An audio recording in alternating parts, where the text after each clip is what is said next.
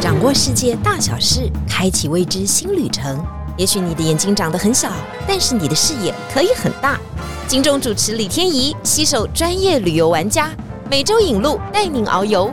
天意情报站即刻启程，下一站。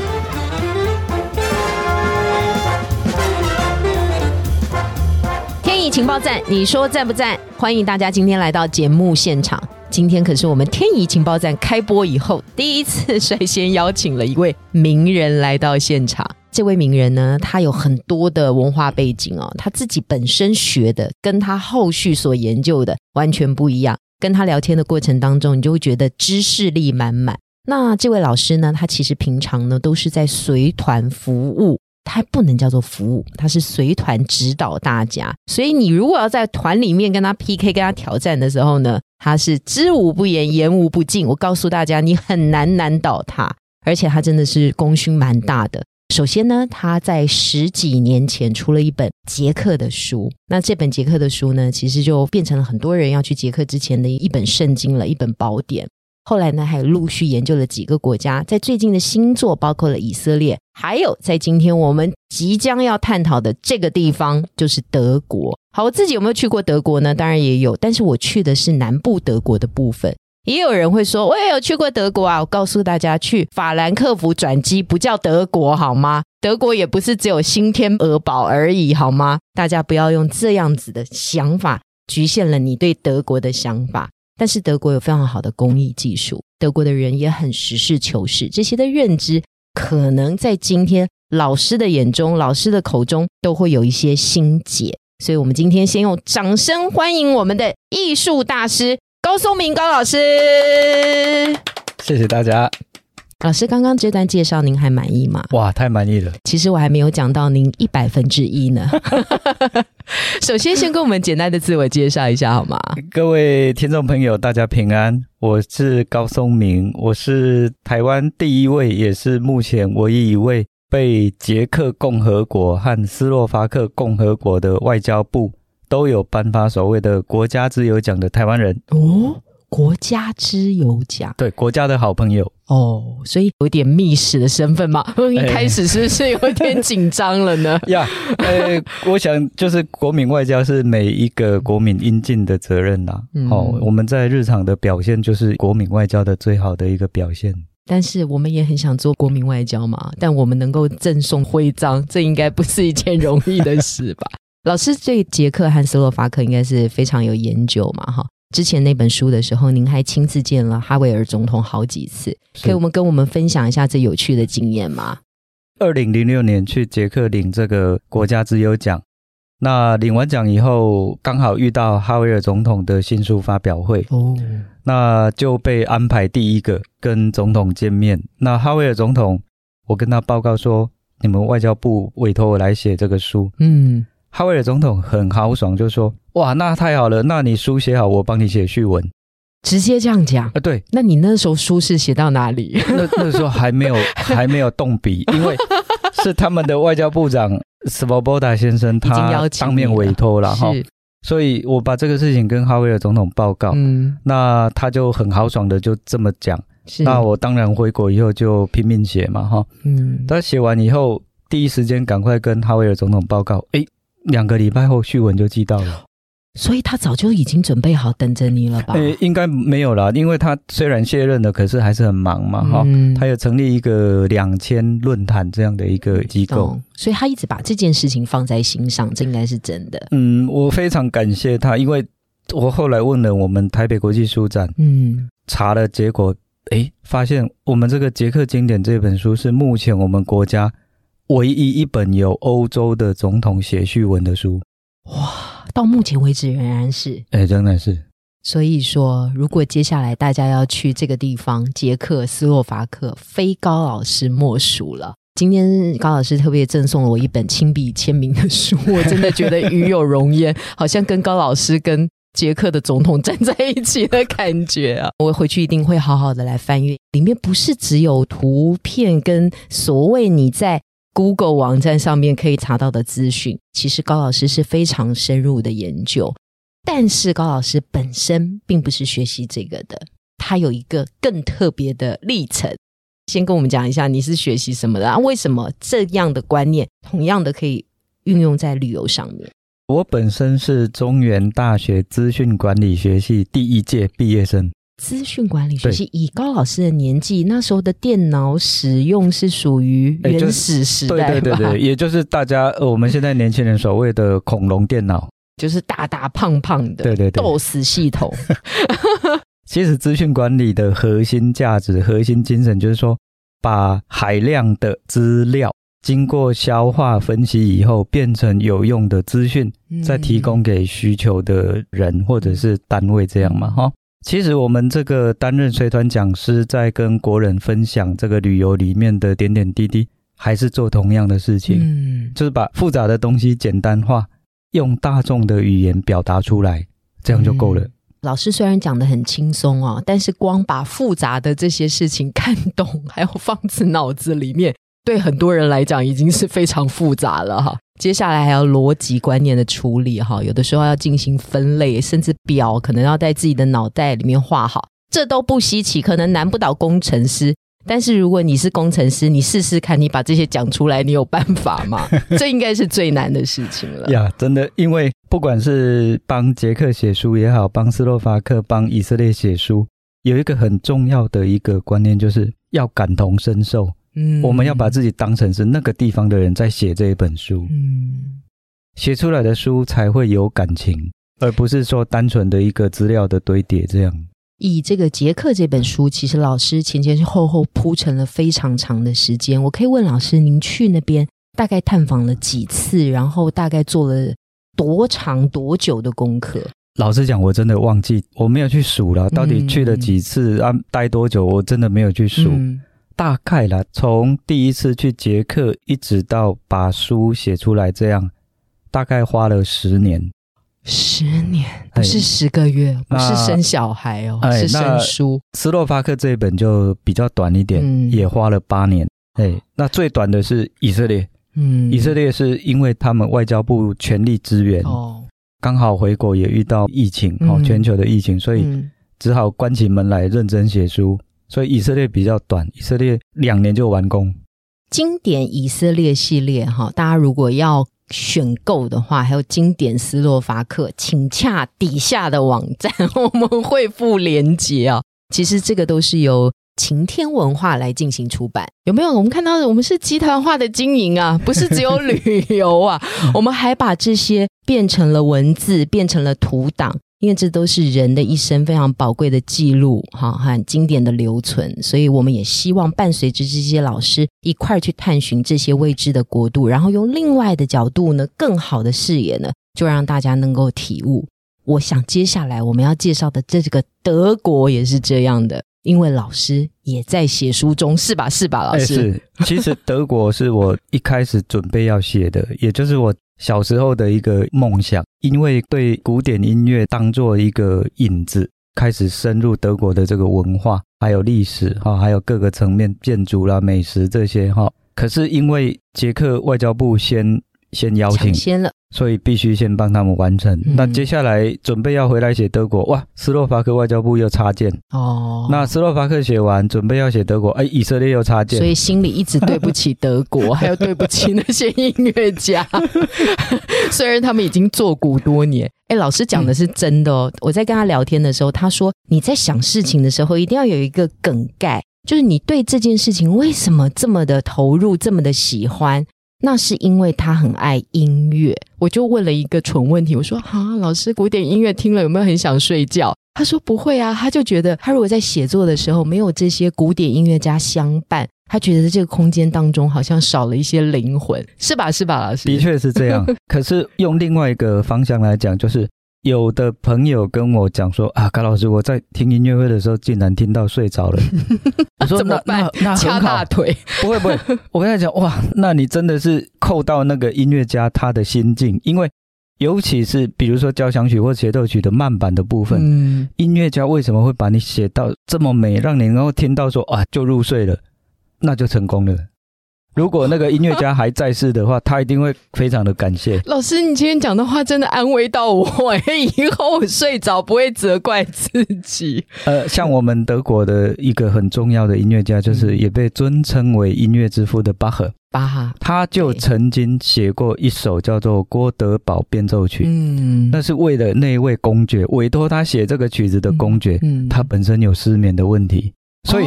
他就是要用大键琴一直在变奏、变奏、变奏到那个公爵睡着这样，所以他就是他就是催眠曲。完成了这个公爵的心愿，真的真的是这样，而且重点是这个曲子又好听，嗯，它不只是催眠，而且真的是好听。所以大家可以去找一下，如果晚上有失眠的问题吧。不过我们今天不是为了解决大家失眠的问题，我们最重要的是你喜欢音乐。所以老师当初为什么一脚踏入了这个艺术文化领域，是因为他说他从小很喜欢听古典音乐，他就对这些古典音乐家产生了无比的好奇。好奇到什么呢？他说他几乎每一个古典音乐家的。墓园都去过，而且他还献花。老师，这是真的吗？我们去参观也就算了。这个是真的，我可以给你看照片。老师，你还是去有一种扫墓的观念吗？就是还帮他们打扫了环境，真的还献了花。也也不只是音乐家啦，其实还有很多伟大的哲学家或者是一些科学家，对人类文化有贡献的，他们的墓园我大概都有去过。嗯，那那个时候你会把它当做是好像自己的亲人一样。哦，因为你几乎每天在听，每天在看，常常在看，所以是有一种会感动的感觉。的确是这样。嗯，我们今天讲的德国，就是希望大家也要有很感动的感觉。不过，德国最重要的是，应该是分成。我们也可以用南北两个部分来进行讨论嘛？可以，可以，可以。南部的德国就是我们一般所熟知的这个区域，大部分有哪些城市呢？嗯，南部的话，可能国人比较常去，比如说像慕尼黑啊，啊，像这个斯图加特啊，哈，或者是说这个像纽伦堡，好，嗯，还有新天鹅堡这些有名的景点。那其实德国的北部，它还包含了中部了。好，我们如果把德国分三块，因为德国是一个大国家，嗯，它的面积是我们国家的十倍大。哦，那不用说德国，我们自己在台湾，你一个礼拜要环岛也是很累啊，对不对？更何况是德国哈。德国就是说，我们把它分成北德跟南德哈。那在这个宗教在历史。也是有很清楚的一个分界。马丁路德宗教改革以后，德国中部以北大概就变成了台湾人口中所谓基督教的信仰的地区，嗯，也是所谓的新教。那德国南部还是维持着原来的天主教的信仰，嗯，啊，也就是所谓的旧教哈。宗教会引起导致说思想模式还有行为模式都就是很截然的不同了哈。那在自然上也是不同，自然上面有分野。对，因为上一次的大冰河期，它的冰河的前缘就是刚好推到德国的中部这附近。嗯，所以等到冰河消退以后，德国中部以北的地区几乎就是所谓的冰气土。冰气土，冰河退掉以后留下来的一些，对，这个土应该就是土质不太好的土。对，就是。不不肥沃，这个跟那个火山的那种不太一样哦。有的时候是比较对，好像比较肥沃啊，甚至可以养出一些特殊的作物。但是这个冰气土应该是冲刷那个大地，把好的养分几乎全部都带走了。对对对，所以北部非常的穷嘛。如果以这样的描述，在传统的社会里面，德国北部确实是比较穷的地方。但是后来马铃薯引进了德国以后，才开始养活很多人。所以马铃薯是怎么来的呢？嗯，马铃薯就是从哥伦布发现了这个美洲大陆以后，嗯，就西班牙帝国开始在拓展它的海外殖民地。西班牙人把马铃薯从南美洲的原产地把它带回欧洲去，嗯，几经辗转这样哈，比较。大量种植的地方，主要就是今天的爱尔兰，嗯，还有引进到德国北部比较贫瘠的地方，就是土质不好，但是马铃薯这种根茎类作物就可以在这里长得很好。对，那马铃薯呢，又是很好的淀粉的来源，所以吃了以后它会饱嘛。对，德国人当初也是这样想法吗？呃，的确是这样。那刚开始德国人不敢吃，啊？为什么？是呃，因为我们知道马铃薯切片以后，都切口会变黑，变黑下毒了。对对对，那很多人会觉得说，哇，这个是恶魔的食物，而且它是长在地底下，嗯，好找不到，只看到小叶子。对，因为长在地底下的。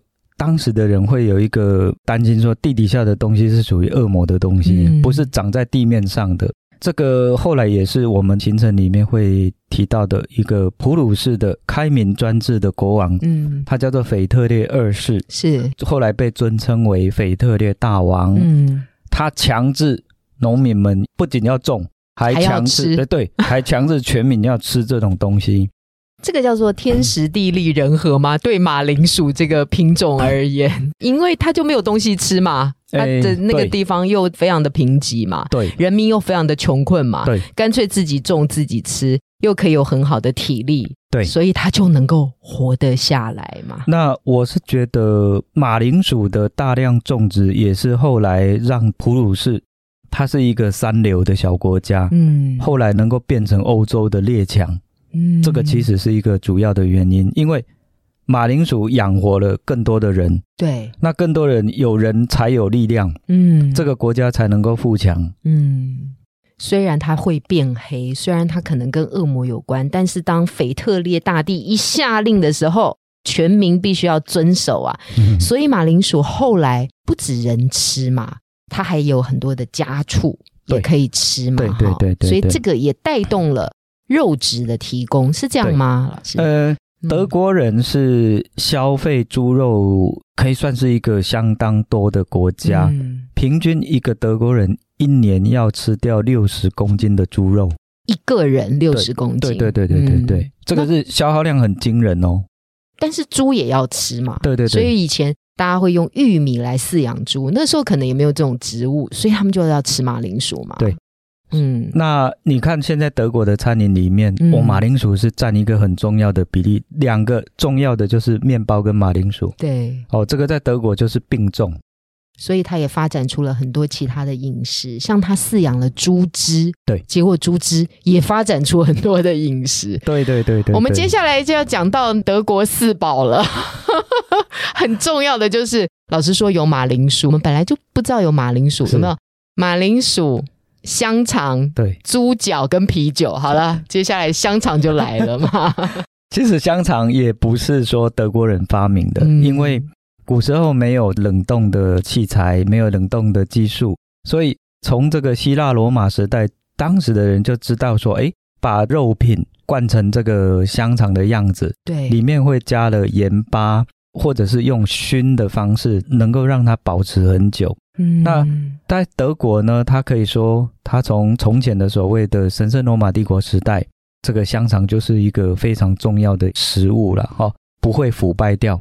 那也因为这样，德国发展出了高达一千五百种的香肠，一千五百种。对，他有卖那个黑巧吧？没有，他应该都不是这种制作方式。不是，不是，不是，因为德国的香肠，他们的国民自己票选的。第一名的哈是，就是德国中部有一个州叫做图林根州，图林根香肠是他们国民自己票选第一名的香肠。为什么老师吃过以后的感觉是什么？就是好吃，就是传统的德国香肠的风味嘛？还是它有添加一些什么样的植物在里面，让它哦好像这个不太一样。讲到重点了，嗯，德国人他们在这个香肠里面他会加其他的香料，对，哦，就是天然的香料，这些像什么。茴香啦，哈，这些东西会加到那个肉里面，而且他们的肉它是瘦肉打成酱。浆状，嗯，那肥肉再打成酱，两个再混合在一起，嗯，所以吃德国香肠不会很干，对不对？不会不会，就是不会遇到说吃台式的香肠，你会吃到瘦肉跟肥肉分离分离的这样的情况，在德国是不会。嗯，然后再加上特殊的香料，所以就变成第一名的叫做图图林根香肠。好了，大家下次去德国的时候一定要点这个图林根香肠，这是他们当地人选出来的，一千五百种真的很难选，拿出来 每个都是香肠的名字。但是我知道在行程当中，我们吃到咖喱香肠哦。哦，对，这个咖喱香肠可不可以？这是跟印度有关吗？还是什么其他的香料？我们知道说，二次大战中战以后。德国被四个列强瓜分掉。嗯，好，那柏林也是，柏林也被英美法苏联嗯四个国家分区占领。那在这个英国的占领区里面呢，有一个欧巴桑，他因为二战以后百废待兴嘛，哈，所以引进大量的劳工来重建整个德国。那这些劳工呢，他要吃到便宜又能够补充体力的东西，哦，那就是香肠，香肠啊，或者摆多久都不会坏。对对对对对。那这个欧巴桑，他从英国士兵那边呢，他拿到了所谓的伍斯特酱。好，英国很有名的一种酱是伍斯特酱，像日本现在在沾那个炸猪排的那种酱，和风酱吗？呃，不是不是不是，炸猪排那个是伍斯特酱。伍斯特酱，嗯，日本人他们称为中浓酱。嗯，好，这个欧巴桑他从英国那边拿到伍斯特酱跟番茄酱，嗯，他把这两种下去混合，再加入他自己的一些配方，那淋在这个烤好的香肠上面，然后再撒上大量的咖喱粉。哇，这个会变成很特殊的一种风味。嗯，没想到一推出以后，哇，所有的劳工大家非常的喜爱，因为我们知道德国天气冷，嗯，那你没有吃这些高热量而且又有富蛋白质的东西，一定没有体力。嗯，哦，那咖喱香肠刚好迎合了这些劳工的基本需求，所以一炮而红。所以老师讲解都很有趣。他说德国有个欧巴桑做出了这样的引进，他其实就是带动所有这个咖喱香肠很重要的一个人物啊。但是老师不会一直强灌我们那个名字，但是这就是一个 很有趣的故事。哎，大家下次可以在家里试做一下武士特酱加上番茄酱，这样打一下以后有没有放到香肠上？但是香肠选一下了啊，然后再撒上咖喱粉。哎，那到底是什么味道？吃之前啊，先跑操场两圈，很美妙，很美妙。哎，因为特别有安排嘛，我就觉得说，这应该就是北德非常特别的食物，就是你必须要品尝各式各样道地的香肠，代表你来过这里啊。对对。但是香肠是腌制品，我们也知道腌制品就是，嗯，当地的环境一定不太好。它必须要保留，或者是天气不太好，所以它必须要把这些东西保留下来。对对。但是腌制的产物看起来并不是只有这一种吗？它在那边有一个很大的，应该算是集散地吗？或者是距离港口很近的地方，它也腌制了一种特殊的鱼类。这个鱼类呢，也让当地的民众活了起来，也当地的这个城市富了起来。这个可不可以被请老师帮我们讲解一下。是的，在北德有三个著名的港都哦，一个叫做吕北克，嗯，一个叫汉堡，一个叫布莱梅。这三个港都呢，在十四到十五世纪是所谓的汉萨商业同盟。他们主要就是以这个商业行为，大家互相结为一个组织啊，就是要活下来，对对，要赚钱，不是政治的考量，对对，就是互相就是贸易上面的往来，跟互相大家结合在一起。那商人就是搬有运无嘛，对，他们就是把西欧的像英国的这些纺织品，比利时、法兰德斯这些纺织品。运到波罗的海，到甚至远达俄罗斯，嗯，然后把俄罗斯这边或者是波兰这边的，像木材，嗯，哦，原木了哈，像蜂蜡，嗯，像琥珀，哦，把这些东西再运到西欧比较缺这些东西的地方，搬有运无这样。那可是汉萨同盟呢，它并没有一个固定的首都，但是它的不成稳的首都就是吕北克。哦。所以你看到德国北部有一个城市吕北克、吕贝克这样的翻译，就是那一个地点，它就是一个好像是 leader，但又有一点在那个时候啦。现在你看，你应该是觉得汉堡比较大嘛，因为汉堡港就发展的很好。但是在那个世纪的时候，应该是这个吕北克的城市。因为吕北克它会崛起的原因，主要它是做盐呐，啊盐的这个出口。哦，那附近产盐吗？附近有，但是它不是所谓的海盐，它是所谓的井盐，嗯，哦，就是地下自然涌出泉，然后把它用煮盐的方式把它煮干，再把那些盐刮下来装袋啊，然后就透过运河方式哦，从那个一个叫吕内堡，从吕内堡这个地方再运到吕北克，嗯，那吕北克再把这些盐输出，嗯，哦，当然。输出主要是到瑞典南部一个专门在抓飞鱼的。飞鱼，对，那个飞是鱼字边再加一个非常的飞，蓝鱼的飞，不是那种会飞的，是那个鱼字边非常的飞。有啦，我们飞鱼上一次有导游来跟我们讨论的时候说，在荷兰也有吃过飞鱼嘛，对，就切成薄片，好像张嘴就可以放到肚子里，还有很臭的那个是在。挪威、北欧的那个开罐头以后，所有的人都要跑走啊，以免在当地昏倒，直接昏倒。都是飞鱼，对。但是这里讲的飞鱼又是德国的飞鱼，对对对。那德国它这个飞鱼，就是因为瑞典这个地方，他们是把这个鱼清理完以后，直接放到盐水的木桶里面去腌制。那这个可以在没有冷冻设备的时代运到内陆去，嗯。尤其是当时的基督徒。在大斋节的这个期间是不能够吃肉，嗯，那有一个漏洞啊，不能吃肉，那就吃鱼啊，哎，还是 还是有，是还有补充蛋白，还是有动物性蛋白质可以补充哈，是，而且它的价格又便宜，大家都消费得起，因为当时这个渔场还在现在的丹麦、瑞典跟德国中间的区域，所以那个时候根据历史书的记载，那个鱼多到什么程度，水手只要把水放到海水里面就可以抓到鱼，就这么密集啦。或者是说，这个水手在划桨的时候，那个桨都会打到鱼啊，这么神奇。对啊，所以它就是因为量多，所以它的价格很便宜。那也因为这样子，它需要那么多的盐盐去装成卤水去腌这些，很快就是发酵了，就臭掉了。对，所以它一定要有这些设备。对，那吕北克就是因为它输出大量的盐。让他赚了一大笔钱，他才变成那么有钱哦。所以你看，德国北部不穷啊。刚刚你看又有马铃薯，后来又做成了香肠，现在又有鱼，好的很呢，是吗？老师是这样解释。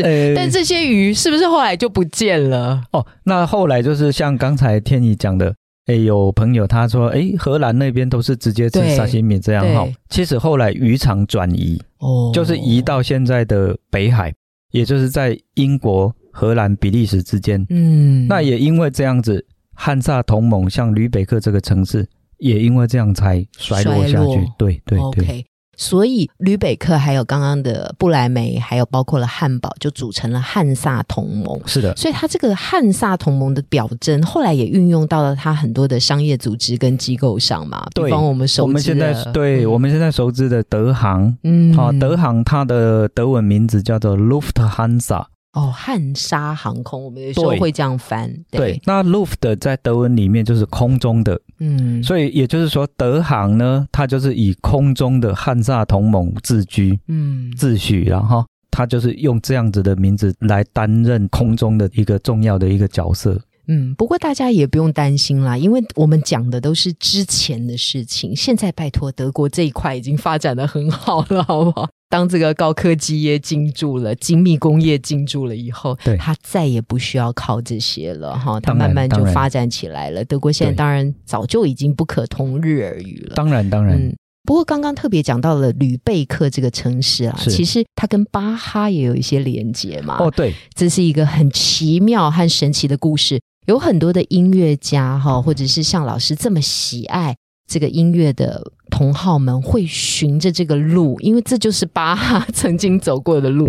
这个奇妙的路程可以跟我们解释一下。呃，巴哈跟巴赫同时代，还有另外一位伟大的音乐家叫做韩德尔。嗯，两个人都是一六八五年出生的，是，但是两个人的际遇完全不一样。嗯，韩德尔是国际人，他后来跑去英国发展，嗯，也在英国终老。是，那巴赫终其一生都在德国境内。当时你看哦，古时候也没有收音机，嗯，没有唱片，嗯，啊，没有录音带，都没有。你要一些年轻的演奏家，他要去学，一定要现场学，要去听那些伟大的大师的现场的演奏会。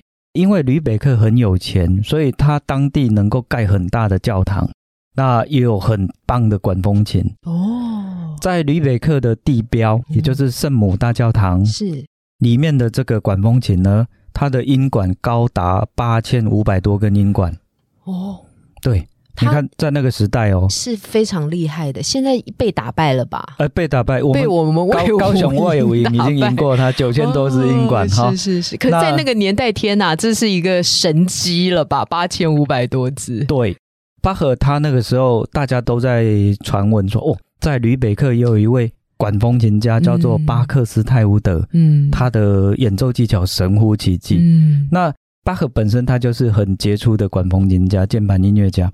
所以，这个年轻的时候的巴赫，他不辞辛劳，嗯，徒步走了三百多公里，从德国中部徒步走到吕北克，只为了要去聆听大师的神乎其技的演奏。因为他当时是担任这个教堂的乐长，哈，那必须向教堂方面请假。可是因为他在吕北克听到，实在浑然忘我，欲驾未归，欲驾未归，所以回来以后被炒鱿鱼。就是有一段很神奇的路程，真的是用走的吗？对，因为当时也没有高铁啊，也没有高速公路啊，而且他又是穷小子，那个时候他还是穷小子，还没有结婚，所以就只好徒步走了三百多公里。他看到了那个大师级的神作，他应该已经心满意足了。对，但他忘记他还有班要上啊，所以他其实也很想躺平，好不好？跟我们现代人的想法也是差不多的。但是他也没有了工作，当然他后来变成了很伟大的音乐家了。那还好，还好他被炒鱿鱼，所以他就到处到处谋求新的工作。他后来又去像我们这个行程里面会去的威马。还有莱比锡，嗯，他晚年二十七年都在莱比锡，嗯，哇，这个我们行程里面一定会带大家去这些地方。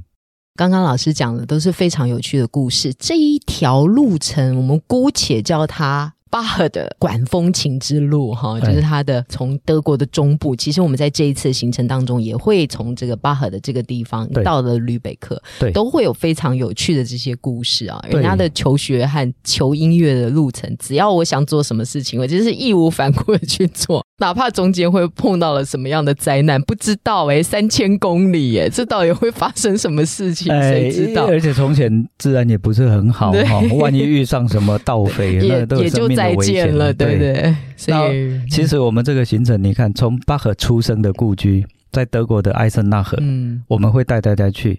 然后他整个成长的过程，他去往北，然后他后来又辗转到威马，嗯，再到莱比锡，二十七年都在莱比锡。晚年的时候，他为了要去看他的儿子，在柏林旁边的波茨坦。他又去了一次波茨坦，嗯，但是那次是搭马车了，终于好一点。那时候已经，不然他腿力也很强哎。那时候已已经六十几岁了哈。那也就是我们刚才提到的腓特烈大王，嗯，腓特烈大王很喜欢吹长笛，嗯，他一听到说老巴赫来了，他马上下令说，哎，要老巴赫要进他的离宫了哈，来来试试看他刚买的十五部。那个时候刚发明的钢琴。哦，因为本来是大键琴嘛，对，那就演进到钢琴这样，能够发出强弱这样的一个音啊，键盘的声音，对，他就请巴赫来演奏，对他来试试看，试这十五部琴。腓特烈大王就给巴赫一个随便一个主题，他就去即兴发挥，在场的人大家都目瞪口呆，说哇，怎么有这么厉害的一个演奏家？所以后来也是我们这个行程会提到的。会带大家去看的，在柏林的博物馆岛老国家画廊里面的一幅镇馆之宝。哦，腓特烈大王在长笛对对对，他在无忧宫里面的长笛演奏会，那那个担任大键琴伴奏的就是巴赫的儿子。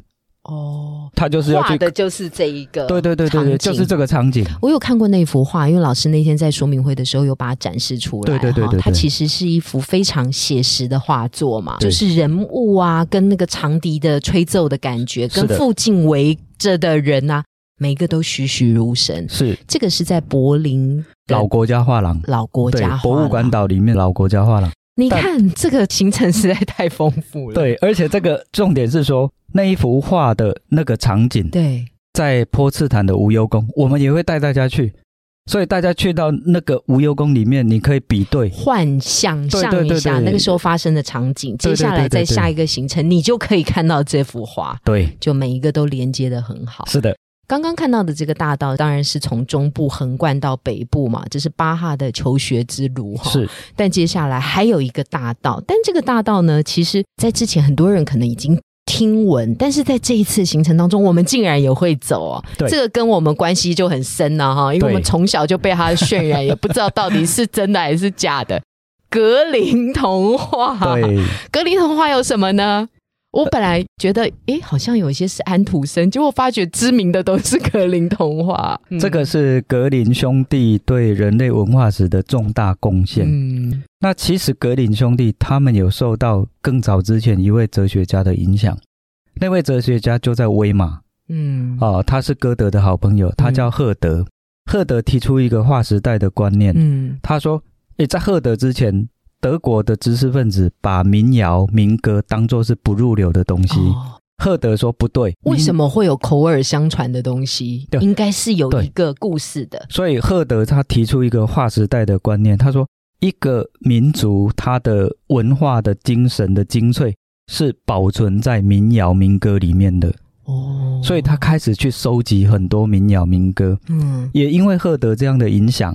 影响到后来的，像你看，马勒也写了一个所谓的“诶儿童魔法号角”，嗯，这个都是受赫德的影响。嗯，格林兄弟是受赫德这个观念的影响，他们去从文字，好，从文字，他到处到民间去问这些欧吉桑、欧巴桑，你们小时候听到的童话是怎么样？赶快用笔把它写下来。从前没有录音机啊，嗯，然后两兄弟就是耗尽他们毕生之力，就是把这些。收集了很多的故事，对对对对，所以我们耳熟能详的，你看像白雪公主、睡美人、青蛙王子，嗯，那包含我们行程里面会去的，像布莱美的乐队，嗯，还有那个铁胡子医师，嗯，哇，这些都是在我们童话大道最重要的三个点，嗯，格林兄弟啊，我是今天才听到老师讲的这个想法，就是赫德的想法。当然，上次我听说明会的时候，老师有特别讲说。他就是到民间去搜集了很多所谓我们认为的拜官野史啦。对，但是呢，他其实要把它写成小朋友可以读的，然后能有能够让世界能够有通用性的，对，然后又人让大家朗朗上口的，对，越简单越好，对，越富有想象力越好，对。比方说，我们到了布莱梅，那四只动物的组成就是一个极富想象力的故事吧？老师。是的，是的。所以其实你看哦，格林兄弟他们做的东西还是一样，资讯管理嘛，嗯，把复杂的东西简单化，用大众的语言表达出来，嗯。在不莱梅当中呢，你可以在他们的应该是现在德国政府已经把它变成了一个很特别的地标了。对对对，它有四个动物很可爱的排在一起。老师可以跟我们讲一下这个地标吗？哦，这个地标它就在不莱梅被联合国教科文组织列为世界文化遗产的老市政厅的旁边。老市政厅本身它是一个文艺复兴式的建筑物。我们的行程也会带大家去，而且还会在地窖餐厅用餐。市政厅的右前方就是著名的罗兰武士的雕像。嗯，在市政厅的正右方，嗯，就有布莱美乐队四只可爱的小动物的铜雕。嗯。最下面的是驴子，驴子，驴子上面再站一只狗，狗，狗上面要站一只猫，猫，猫上面再站一只公鸡，公鸡，也就是四只小动物，他们逃离了原来的农场，对，那一路上呢，运用他们的聪明才智打败了盗匪，嗯，最后如愿来到了布莱美，组成他们一个动物的乐队，快乐的在那里生活。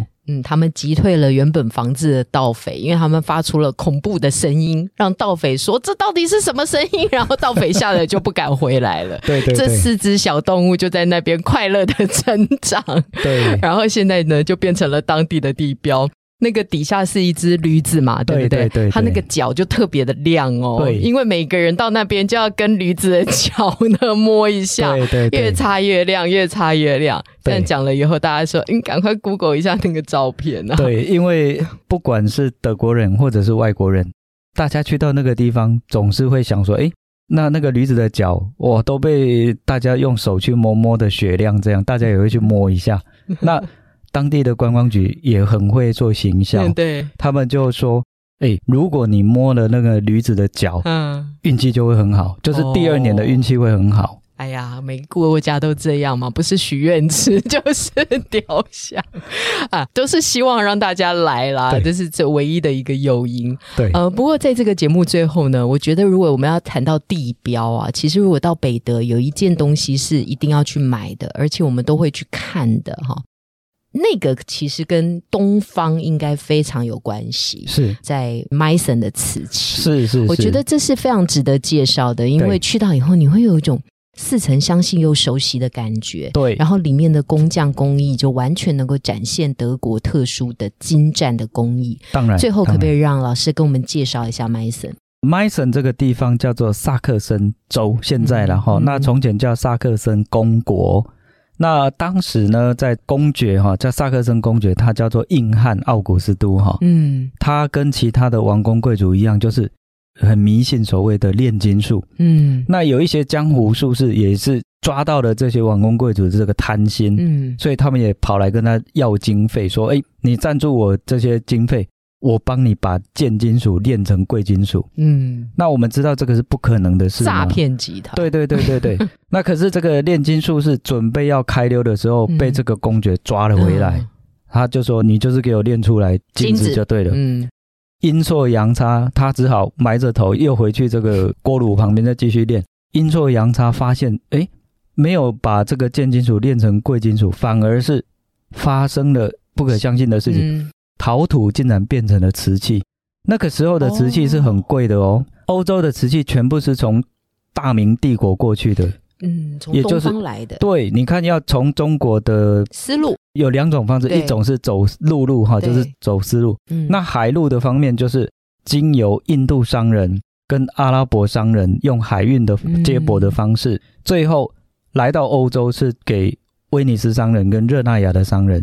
等于要被人家赚三手，嗯，剥三次皮，对，然后贵的不得了吧？那个时候中国的瓷器进到欧洲的内陆，那个价格已经等同黄金了，嗯，所以为什么这个时候欧洲的王公贵族会炫耀？你看我们这个行程里面，你可以看到有一些宫殿甚至把这个中国的瓷盘。